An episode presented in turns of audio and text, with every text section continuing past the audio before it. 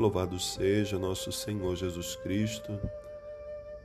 Irmãos e irmãs, hoje, quinta-feira, desse início do tempo quaresmal. Ontem iniciamos esse tempo com a imposição das cinzas para nos recordar nossa fragilidade. Somos pó. Estamos nessa vida de passagem. Estamos aqui para cumprir a nossa missão, mas nosso destino é o céu. E lá nós devemos chegar a partir também dos nossos esforços, a partir das nossas escolhas. O autor do livro do Deuteronômio, e é proposto na liturgia de hoje, diz que Deus coloca diante do ser humano diversos caminhos da vida, da felicidade, da morte, da desgraça e deixa muito livre para que o homem decida, embora Deus diga: escolhe, pois, a vida.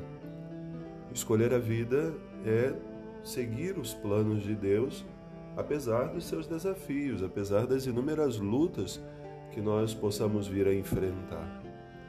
A vida do cristão, ela é marcada por muitos sofrimentos, por grandes tribulações, não é um caminho fácil. E por isso, quando lemos o Evangelho, Jesus anuncia a sua paixão, a sua morte, fala também da sua ressurreição. Parece para alguns, quando lemos superficialmente, que ele está de fato só olhando para a desgraça, para a morte. Não. Jesus está olhando para aquilo que dá sentido à sua missão. O que vale ao homem querer ganhar o mundo inteiro e vir a perder a vida eterna.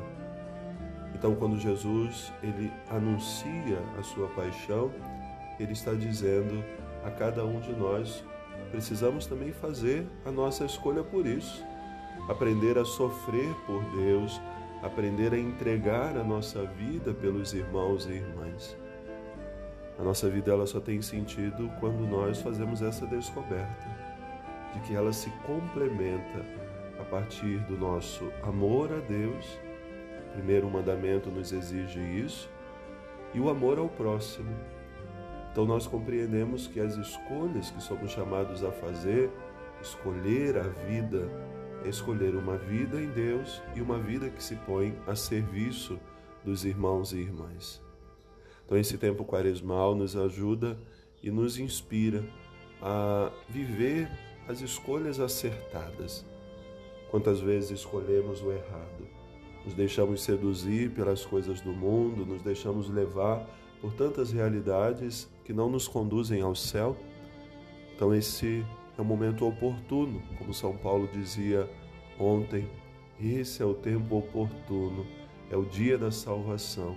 Somos convidados à conversão constante do nosso coração.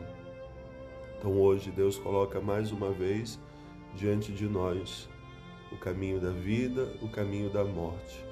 O da vida não é para essa vida, mas para a vida futura. E assim Jesus vai nos ensinando com o seu ministério. Escolhe a vida, gastar-se totalmente, entregar-se totalmente por mim a serviço do teu irmão, da tua irmã. Consagra-te ao serviço de Deus. E cada dia nós vamos compreendendo o quanto é bom servir a Deus com generosidade. Faça o teu propósito quaresmal de amar sempre mais a Deus e colocar-se a serviço dos irmãos e irmãs. Oração, Deus abençoe.